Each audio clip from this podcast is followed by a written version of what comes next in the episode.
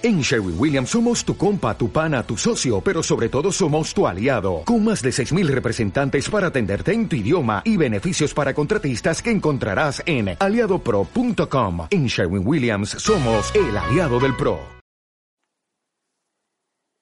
Podría decírtelo bajito, susurrarte un puñado de palabras bonitas, lograr que te estremecieras, inventarme una historia emocionante Conseguir ponerte la piel de gallina. Pensar en voz alta. Poner en palabras justamente eso que tantas veces has sentido. Podría, pero no lo haré. No esta noche. Esta noche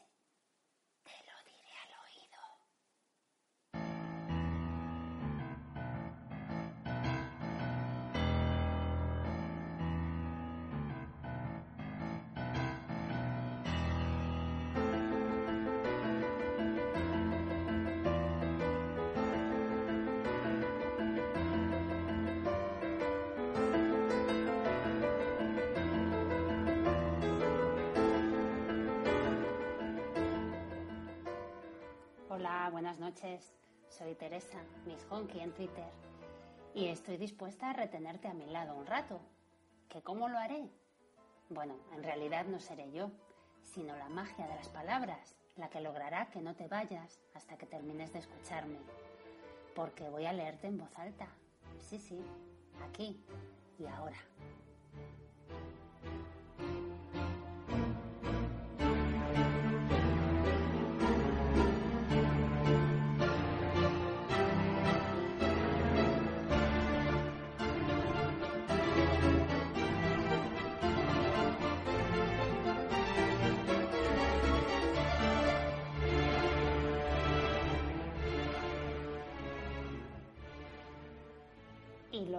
Vas a escuchar es la carta 21 de las amistades peligrosas. El vizconde de Valmont, uno de los personajes centrales del libro, vuelve a aparecer. Y esta vez es para contarle a la marquesa de Meurteuil sus avances con la presidenta Tourvel. Como sabéis, está intentando seducirla y poco a poco va ganándose no solo su atención, sino también cierta admiración. Pero, como comprobaréis, también el vizconde está cambiando. Y debajo de lo crápula que es, hay un corazón. Sí, sí, aunque parezca mentira. Sin más preámbulos, vamos a escucharlo.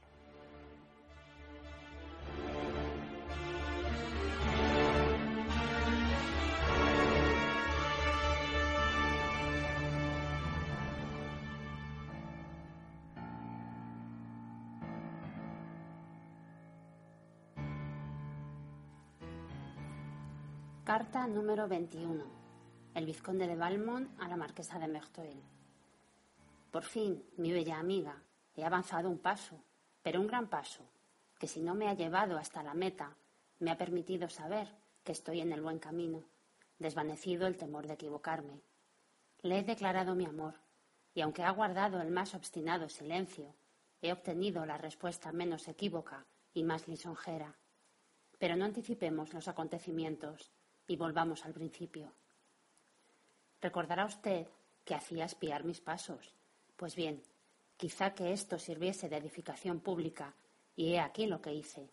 Encargué a mi confidente que me buscase en los alrededores algún desgraciado que necesitase socorros, comisión que no era difícil de cumplir.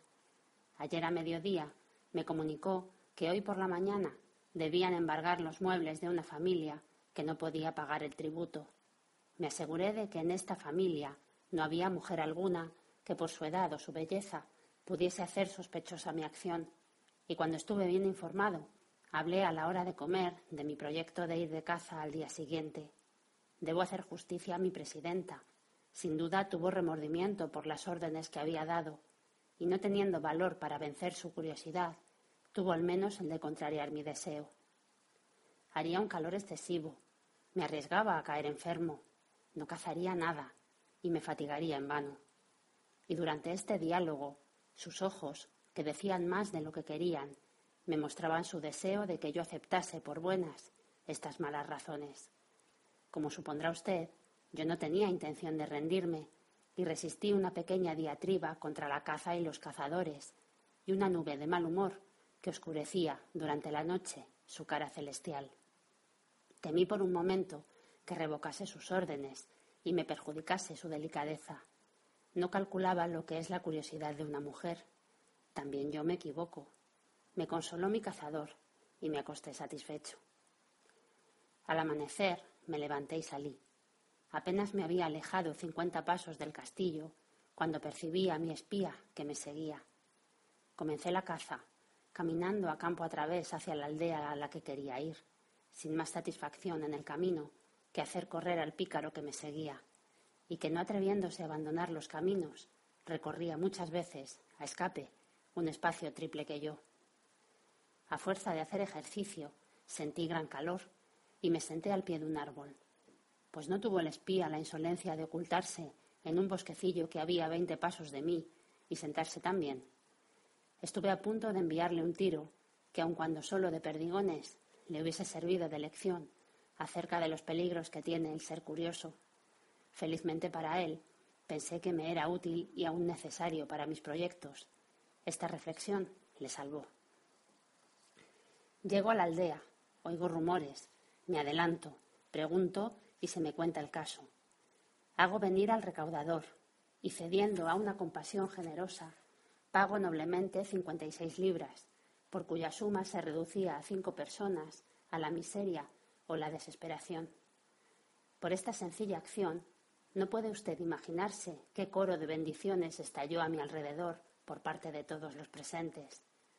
Lágrimas de reconocimiento se desprendían del viejo jefe de esta familia, embelleciendo su cara de patriarca, que un momento antes la huella cruel de la desesperación ponía horrorosa. Yo observaba este espectáculo cuando otro aldeano, más joven, que conducía de la mano a una mujer y dos niños, adelantándose hacia mí precipitadamente, les dijo Caigamos todos a los pies de esta imagen de Dios. Y al instante me vi rodeado por esta familia posternada a mis pies. Confesaré mi debilidad. Mis ojos se humedecieron y sentí en mi interior un movimiento involuntario, pero delicioso. Me sorprende el placer que se experimenta haciendo el bien, y estoy por creer que las gentes que llamamos virtuosas no tienen tanto mérito como se nos dice. Sea como quiera, me pareció justo pagar a estas gentes el placer que me proporcionaron. Solo llevaba diez luises que les entregué. Se repitieron las muestras de gratitud, pero sin el mismo grado de efusión. Lo necesario había producido el grande, el verdadero efecto. Lo demás no era más que una simple expresión de reconocimiento y de extrañeza por lo superfluo. Sin embargo, en medio de las bendiciones de esta familia, no dejaba de parecerme al héroe de un drama en la escena del desenlace. Comprenderá usted que entre la multitud estaba, naturalmente, el fiel espía. Mi objeto estaba conseguido. Me desprendí, me desprendí de ellos y volví al castillo. Me felicito, pues, de mi invención. Ella verá bien que me tome estas molestias, que un día serán mis títulos ante ella y habiéndolo pagado de algún modo por adelantado, tendré el derecho de disponer de ella a mi capricho, sin que se me pueda reprochar nada. Se me olvidaba decir a usted que para sacar provecho de todo, pedía a aquellas buenas gentes que rogasen a Dios por el éxito de mis proyectos, y veréis que sus oraciones han sido en parte escuchadas. Me avisan que la comida está servida y sería muy tarde para que saliese esta carta si no la cerrase ahora mismo. Por tanto, la continuación por el próximo ordinario. Y lo siento, porque lo que queda es lo mejor. Adiós, mi bella amiga. Me ha robado usted un momento del placer de verla. En a 20 de agosto de 1700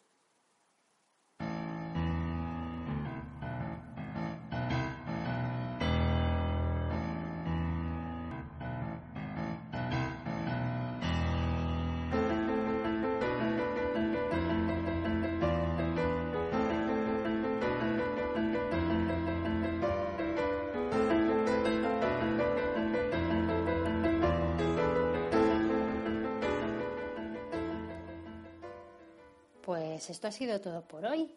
Está emocionante la cosa, ¿verdad? Pues si quieres saber cómo sigue, estate atento, porque cualquier noche puedo volver a aparecer y leer en voz alta la carta número 22. O no, quizás lo que escuchéis sea un relato que alguno de vosotros me haya pedido, o quizás uno que me guste a mí, que todo podría ser. Si tú también tienes algo que te gustaría escuchar aquí, leyéndolo yo, no tienes más que pedírmelo en Twitter o bien mandarme un correo a dímelo al oído podcast.gmail.com.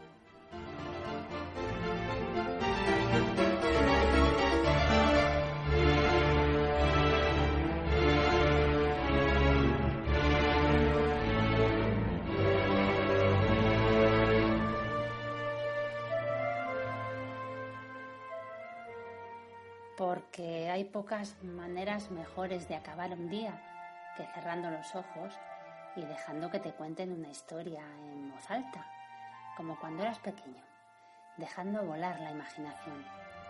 Y bien fácil que es, tú simplemente escucha, que yo